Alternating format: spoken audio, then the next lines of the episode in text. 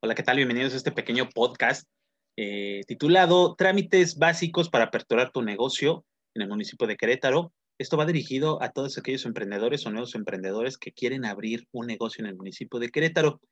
Tengo que especificar que dentro de este pequeño podcast vamos a hablar únicamente de algunos cuantos trámites que te pide como tal el municipio para que puedas estar incorporado dentro de su catálogo o dentro de esta lista de, de negocios que están establecidos en Querétaro, eh, de un empadronamiento como tal, de un padrón. Entonces, tenemos como tal, eh, dentro de estos temas que veremos, es el uso de suelo, la factibilidad de giro, licencia de funcionamiento, permiso para el tema de los anuncios, eh, es decir, todas aquellas, pues donde tienes colocado como tal tu, el nombre de tu empresa, de tu logo, de tu oficina, o obviamente de tu negocio, también necesitas un permiso tenemos un tema de permisos para el eh, tema de ambulantaje, eh, los costos y obviamente también los tiempos que vamos a necesitar de o que va a tener como tal que darnos respuesta a la autoridad municipal. Me presento, mi nombre es Luis Felipe Corona Ramírez, soy licenciado en Derecho por parte de la Universidad Autónoma de Querétaro, tengo una especialidad en Justicia Constitucional y Amparo y estudios de maestría en Administración Pública Estatal y Municipal, también por la Universidad Autónoma de Querétaro. Eh, mis puestos o el, perfil que tengo eh, por medio de mi currículum es, eh, fui gerente como tal del sector restaurantero durante varios y muchísimos años, en el cual pues obviamente tuve esta, esta vivencia de acerca de los trámites que obviamente que necesitaban algunas de estas unidades para poder aperturarlos y también para poderle dar trámite y continuidad año con año a cada uno de estos negocios. Eh, estuve también trabajando del otro lado de la cerca, es decir, en la administración pública por, en la administración pública estatal, en gobierno, en gobierno del estado de Querétaro, en la administración pública federal y en la administración pública municipal, en la cual obviamente también tuve algún tipo de, relación justamente con trámites que se necesitaban para poder adquirir eh, estos permisos y que pues obviamente todas aquellas personas que estuvieran o que tuvieran un negocio o que tuvieran en mente establecer un negocio pues llevarán a cabo este tipo de procedimientos y este tipo de permisos. Entonces, eh, actualmente me dedico, soy abogado postulante y gestor también de estos temas para emprendedores y para empresas eh, establecidas como tal. Eh, soy docente en la licenciatura de negocios e inversiones en la Escuela Libre de Negocios. también soy docente en su nivel preparatoria y he tenido algunas participaciones como docente en algunas otras escuelas como lo que es la eh, Universidad de Londres, la Universidad Autónoma de Querétaro, también en su Facultad de Derecho y en, algunos, en algunas cuantas ponencias. Eh, debo decir que, pues, obviamente, este, todo este, este trayecto me ha dado la, la facilidad y me ha dado la oportunidad justamente de conocer aquellos trámites que necesitan todos los emprendedores, porque también he emprendido negocios también dedicados justamente al sector restaurantero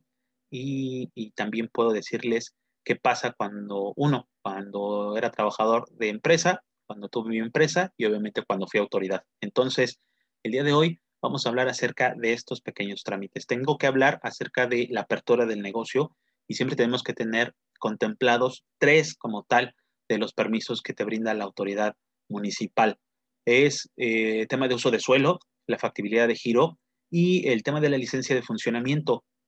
Todos estos se pueden, ser, se pueden hacer por separado o se pueden, ser se pueden hacer en conjunto. Se pueden hacer por separado, obviamente, por eh, el tipo de, de, pues, de permiso que quisiera sacar. Si solamente necesito un permiso para hacer una casa habitación en un asentamiento, pues obviamente solo voy a pedir el uso de suelo. Y si necesito como tal ya establecer un tipo de negocio, o quiero aumentar como tal el uso de suelo, es decir, no solamente habitacional, sino también quiero hacer una eh, unidad comercial, pues entonces necesitaría como tal una factibilidad de giro en caso de que quisiera realizar o emprender una actividad comercial y también la licencia de funcionamiento.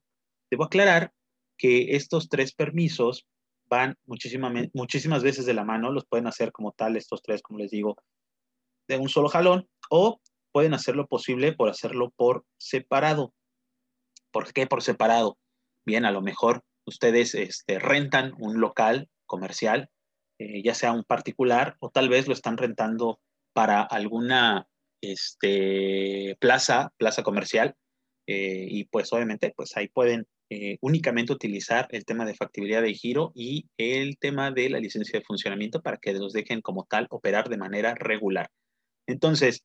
¿qué es lo que pasa con todo este tema? Bien, pues tengo que, hacerles notar que a partir del 2020 hemos tenido una nueva realidad. Eh, tenemos que hacer también un claro análisis qué es lo que está sucediendo, al menos en el estado de Querétaro y en, su, en, su, en un lugar más pequeño, pues obviamente en su capital, en su municipio.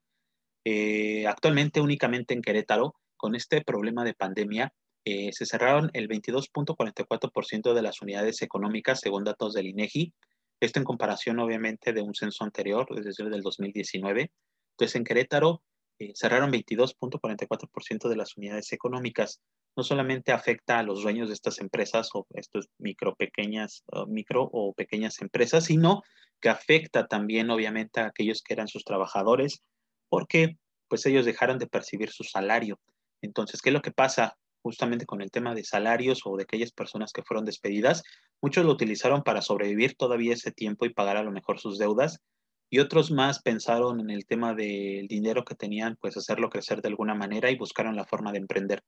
Entonces, actualmente, así como hay personas que perdieron su trabajo, también tenemos personas que lograron emprender, pero muchísimas de las veces dentro de este emprendedurismo nos encontramos que estas personas pues no tienen como tal idea de que necesitan como tal un permiso para poder ejercer esa actividad comercial a la que se quieren dedicar. Entonces, pues para ellos también va pensado este podcast, este pequeño podcast. ¿Qué es lo que necesitamos como tal para, para emprender o para comenzar? Recordemos que no solamente necesitamos eh, esta pequeña cantidad de, dinero para realizar o para eh, lograr este producto mínimo viable, es decir, con aquellas carencias, lograr eh, el producto al cual nos queremos dedicar, ofrecer en servicio o vender en producto, sino que también tenemos que tener contemplado el tema de lo que son los permisos para poderlo realizar.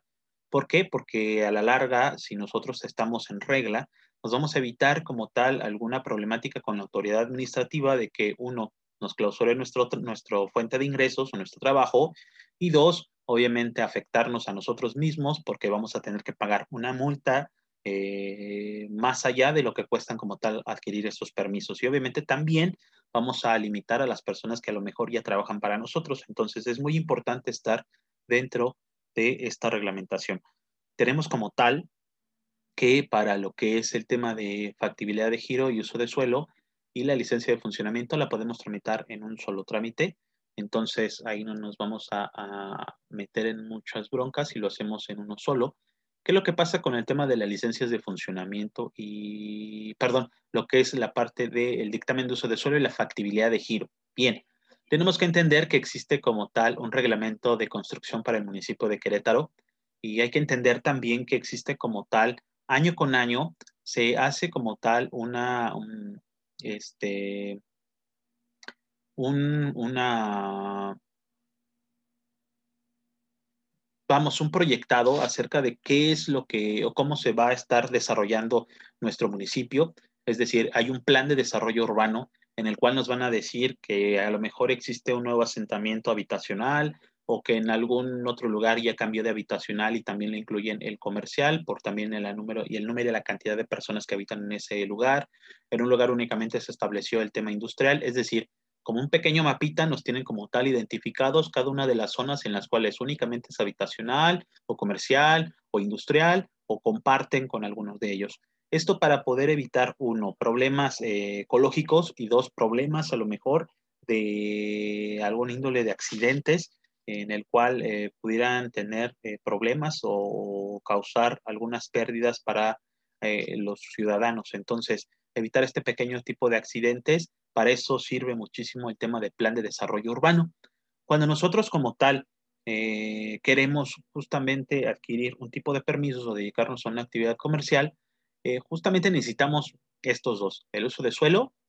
y la factibilidad de giro. En el reglamento de construcción para el municipio de Querétaro vamos a tener en su artículo 261, que es cada uno de ellos, ¿no? Eh, a la letra dice como tal Eh, el dictamen de uso de suelo. Es un documento de carácter administrativo que emite la dirección acorde a lo dispuesto en los planes, el cual contiene las características en materia de vialidad, estacionamiento, áreas verdes, áreas de maniobra, densidad de población y cualquier otra, mismas que se sentarán en la licencia 61 de construcción correspondiente la vigencia del dictamen de uso de suelo estará sujeta a las actualizaciones y o modificaciones de los planes y nos hace justamente la diferencia entre el uso de suelo y la factibilidad de giro. Nos dice que el dictamen de uso de suelo será necesario en todos aquellos casos en que se pretenda realizar en un predio cualquier otro uso diferente al habitacional unifamiliar. Entonces, todos aquellos que sean eh, eh, de otro tipo que no sea habitacional unifamiliar, se va a necesitar que se haga este tipo de dictamen y tenemos también la factibilidad de giro. En el documento, este va a ser un documento administrativo que emite también la dirección en la cual se autoriza la actividad específica de una edificación de manera parcial o total conforme a los planes, siendo obligatorio para otorgar la licencia de funcionamiento. Entonces, eh, necesitamos entender que la factibilidad de giro es el saber si nos van a dejar dedicarnos a esa actividad dentro de esa zona para que así eh, vayamos conforme a los planes de desarrollo urbano que se tiene contemplado por la autoridad administrativa municipal. Entonces, ¿qué es lo que pasa? Bien, eh, estos, estos se van a dividir como tal en tipo A, tipo B o tipo C y va a depender eh, justamente el tipo o su clasificación a lo que tendremos que dedicarnos. Ejemplo, eh, el tema de la clasificación del uso de suelo, lo tenemos contemplado en tipo A, que van a ser para viviendas de hasta dos unidades, eh, para viviendas unifamiliar con local comercial, eh, C, comercial básico hasta 500 metros cuadrados de terreno y por último, servicios hasta 500 metros cuadrados de terreno. Tenemos un, su clasificación B, que serían viviendas de 3 hasta 39 unidades, podemos hablar acerca de aquellos condominios. Eh, de manera comercial, superficies de terreno mayor a 500 metros cuadrados y hasta 19.999 metros cuadrados, es decir, eh, mm, una hectárea, casi dos hectáreas. Eh, servicios de superficie de terreno mayor a 500 metros cuadrados y hasta igual, hasta, dos, hasta casi dos hectáreas, 19.999 metros cuadrados. Estacionamientos públicos y privados entra dentro de la clasificación B servicios educativos hasta nivel medio superior, es decir, desde preescolar hasta preparatoria. Tenemos también los temas de servicios automotrices de cualquier índole y todo lo relacionado con microindustria, industria ligera y mediana hasta mil metros cuadrados de terreno. Entonces, eh, todos estos van a estar dentro de su clasificación B. En la clasificación C vamos a tener viviendas de más de 40 unidades, comercial, superficie de terreno mayor a 20 mil metros cuadrados o mayor, obviamente, a, a 2 hectáreas de terreno. Servicio, superficie de terreno igual, mayor a 2 hectáreas de terreno o 20 mil metros cuadrados. Comercial o servicios que contemplan venta consumo de bebidas alcohólicas, explosivos o armas, no importa el tamaño, simple y, sencillamente que se dediquen o que, perdón, o que contemplen la venta de o consumo de bebidas alcohólicas, explosivos o de armas, servicios educativos a nivel superior, todas las universidades, iglesias, eh, hospitales, industria ligera, mediana y pesada de 1.01 eh, metros cuadrados o 1000 metros cuadrados